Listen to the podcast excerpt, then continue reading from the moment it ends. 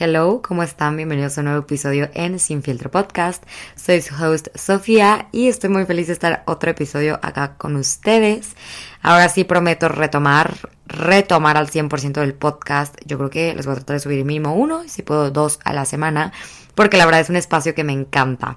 Por ahí me llegaron algunos mensajines que estaban tristes porque borré mi último podcast. La verdad es que estaba precioso, lloré demasiado pero se escuchaba horrible. O sea, cuando digo horrible, es en plan muy, muy feo. No entiendo qué le pasó a, mi micrófono. Según yo, ya lo mandé a arreglar y este podcast se va a escuchar mucho mejor. Pero bueno, vamos a empezar que si no, esto se nos hace eterno. Hoy quiero hablar en un tema. Hoy quiero hablar de un tema en particular que nace desde una conversación que tuve con mis amigas el viernes. Ambas tenemos una relación muy diferente y yo creo que cada una viene educada desde otro punto, una es europea, otra viene de el típico modelo pues como de familia un poquito más conservador y cualquiera me encanta. Y yo creo que pues entre las tres hicimos una lluvia de ideas y llegamos a algo muy interesante y que me encantó. Que el estar con alguien es ser con alguien, es ser tú mismo con esa persona que tanto amas, que tanto admiras, que tanto quieres y respetas pero no ser de alguien, porque creo que últimamente como que llega un punto de la relación, hablando de relaciones de pareja, en el cual quieres literal ser de alguien o que esa persona sea de ti. Entonces empiezas a cambiar y modificar la esencia de esa persona. Yo lo hablo, yo lo digo, perdón, hablando desde mi propia experiencia. Entonces no hay nada más bonito que ser con alguien y no ser de alguien. Ahorita les voy a explicar de dónde viene como todo este trip. Eh, yo tuve un momento en mi relación en el que pues me costaba la verdad bastante como que entender por qué mi novio era tan desmadroso. O sea, me costaba demasiado porque en el punto de mi vida en el que estaba ahora yo con él, pues era un punto de mi vida en el que evidentemente yo ya no era como el desmadre que tenía hace unos años. Pero bueno, llegó un punto en el que de verdad yo quería controlar todo en él. Se los comparto mi experiencia porque no me da pena hablar de mi relación, no me da pena hablar desde cómo hemos crecido y mejorado en algunos ámbitos. Y me acuerdo mucho que, eh, bueno, a ver, yo a mi novio lo conocí así y creo que se me olvidó, se me olvidaba a veces cómo lo conocí, cómo me enamoré de él, que llegó un punto en el que ya no quería eso y lo quería cambiar. Pero bueno, contexto. Yo a mi novio lo conocí en el 2017, brincando y saltando de sillón en sillón en un antro. Ahí no fuimos novios, evidentemente. Pasó mucho tiempo para que después fuéramos novios. Él tuvo una exnovia yo tuve, bueno, mi exnovio, que ese es otro tema, que también lo voy a hablar en un podcast que viene muy, muy bueno igual esta semana. Pero bueno, entonces eh, cuando yo empiezo a andar ya con él en un tipo relación formal, pues me costó mucho agarrarle su trip porque mi novio tenía como que muchísima pila y todo el tiempo estaba brinque y brinque y era que shots y un desmadre y yo era como, güey, o sea, apenas yo veía que se iba a subir al sillón y veía que bájate, o sea, que qué estás haciendo, qué oso. O era de que apenas veía que se iba a dar aquí unos shots con sus amigos y de que no, ya, bájale. Y mi novio era como, güey, ¿qué haces? O sea, todo el tiempo quieres controlar y manipular todo lo que estoy haciendo y yo simplemente te dejo ser. Y a ver, la verdad es que a mí me costó mucho trabajo esto, porque no viene solamente desde una relación. Yo todo el tiempo, cuando vivía en casa de mis papás, me acuerdo que siempre, siempre quería controlar todo. Eh, pues evidentemente eh, lo que comiéramos en la casa, cómo se vestía mi hermana, mi hermana como que todo el tiempo te venía conmigo y que te gusta cómo me veo y yo que no, cámete. No sé, como que eh, no sé por qué tuve en un momento en mi vida esa parte de que siempre quería modificar a la gente que estaba a mi alrededor, como que a como me convenía, a como yo quería y pues estaba de hueva, porque al final terminabas quitándole la esencia a esa persona. Entonces, me recuerdo, o sea, como cuando estaba más chiquita, yo era igual así con mi hermana, con mi hermano, era como de que neta vas a pedir eso de comer, o sea, hasta en cosas de comer, era como, güey, no, pide esto. Y él, no, pues yo quiero pedir esto, yo, pues pide esto, o sea, yo quiero que comas esto. no sé, como que desde chiquita era, era muy calija. Y pues con el paso del tiempo lo fui transformando hasta en mis relaciones o en mis otras amistades. Ya era como fuera de mi familia.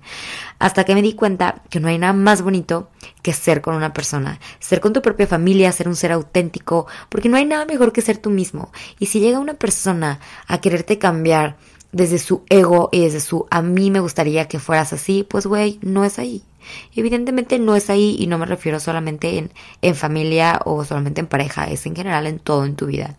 Y me encanta esta, esta frase de no es ahí, porque obviamente la veo eh, últimamente la veo, últimamente, ¿qué ando diciendo? Últimamente la veo bastante en redes sociales, de que no es ahí, no es ahí. Güey, chance sí, pero cuando de neta no es ahí, es cuando tú estás haciendo algo para que eso no sea ahí. Entonces, querer modificar la esencia de una persona es algo, de verdad, yo lo veo como agobiante, cansado, porque al final, digo, o hay de una, o sí cambia y ahí está, conseguiste, pero al final se va a hartar de eso porque esa persona no está siendo auténtica, no está siendo, em, no está brillando con su propia esencia y pues se va a cansar. Esa es una. O dos, evidentemente te van a mandar la fregada porque se van a cansar de todo el tiempo estar querer cambiando y haciendo las cosas a tu conveniencia. Entonces, creo que eh, tenemos que empezar a aprender a vivir con los defectos, eh, las fortalezas, las debilidades, las cualidades que tenemos cada ser humano. Hoy en día, como que siento que ya todo está muy protocolizado, protocolizado, no sé cómo se dice, como un protocolo, como que tenemos que seguir ese tipo de relación porque esto es goals, porque esto está bien. No, a ver, hay muchas cosas en mi relación que cero son goals, o sea, ustedes solamente como que ven la parte que yo les doy donde me abro porque también, como yo siempre se los he dicho, yo cuido bastante eh, qué es lo que les enseño, ¿no? Entonces, como que si dejan de ver esta parte de las relaciones como goals y de las relaciones perfectas y que es que velo y qué lindo y güey y te levanta la silla y cada que te vas a sentar te pone la servilleta en la pierna y te abre el coche y paga todas tus cuentas es como no, a ver, esa no es la realidad. o sea, por lo menos en mi relación no es así. Sí, tengo un novio bastante caballeroso, no llega al extremo, pero eso es algo que yo siempre he buscado en mi vida. Hace muchos años anduve con un niño en prepa. Fue mi primer galancillo de prepa, o sea, mi novio novio bien, a los 15 años. Duré un ratillo ahí, seis meses. Y éramos como la relación top. En ese entonces estaba como de moda ask. Y éramos como, wow, es que Sofía y este vato andan y no sé qué. Y de verdad que como que solamente había sido un capricho porque era como wow que estuviéramos juntos los dos, como que estábamos eh, de que bonitos, éramos como que famostillos ahí en el Ask, que era pura estupidez, la neta. Pero este, este niño, híjole, me impresionaba lo cero caballeroso que era conmigo. Y literal, les puse que me dejó traumada. O sea, de los seis meses que anduvimos, una vez fue a mi casa porque yo lo corté y solamente fue por eso, porque creo que íbamos a hablar para que ya lo cortara y solamente así se dignó a ir a mi casa. Nunca pasaba por mí. Y digo, es que cada quien puede tener su como manera de ver las cosas. Entonces, yo siempre era como, ay, es que ven por mí. Y él, no, no puedo este, ven tú. Entonces, entonces pues yo ni manejaba ni tenía coche, entonces todo el tiempo mis papás me llevaban a su casa, hasta que uno de mi papá me dijo, oye, ¿qué onda con tu novio? Que nunca neta va por ti, nunca te regresa ni en la noche ni cuando salen de fiesta, porque en ese entonces pues no iba al antro, pero iba a muchas fiestecillas, así que pues sabían de que aquí donde yo vivo. Y nunca me regresaba, o sea, y él tenía coche, ¿saben? O sea, él tenía coche, él manejaba, era pues bueno, niño de familia X. Y como que desde ahí yo dije, güey, no te voy a poder cambiar, y yo intenté, yo era que, ay, oye, ven por mí. No, no puedo. Oye, pues, ¿qué onda? Regrésame. No, pues regresé con unas amigas. Entonces, como que dije, güey, qué hueva. No lo puedo cambiar a este niño. Evidentemente, esto no es para mí y no es aquí. O sea, no es aquí donde yo estoy buscando estar con una persona porque a mí una de las cosas que sí me rigen en una relación es que una persona sea atenta. Y el atento no es el típico, ay, que te abre la puerta. O sea, de verdad que yo sí considero que mi novio es muy, muy, pero muy caballero. O sea, es un caballero conmigo y no es solamente con esos detalles, que qué lindo que te abran la puerta, que te acomoden la silla, que mm, en cuanto se te acabe que el drink te sirvan de que otro, que esas cosas yo me fijo mucho y mi novio las tiene de verdad de que cada fin de semana me trata como una princesa. Creo que va mucho más allá.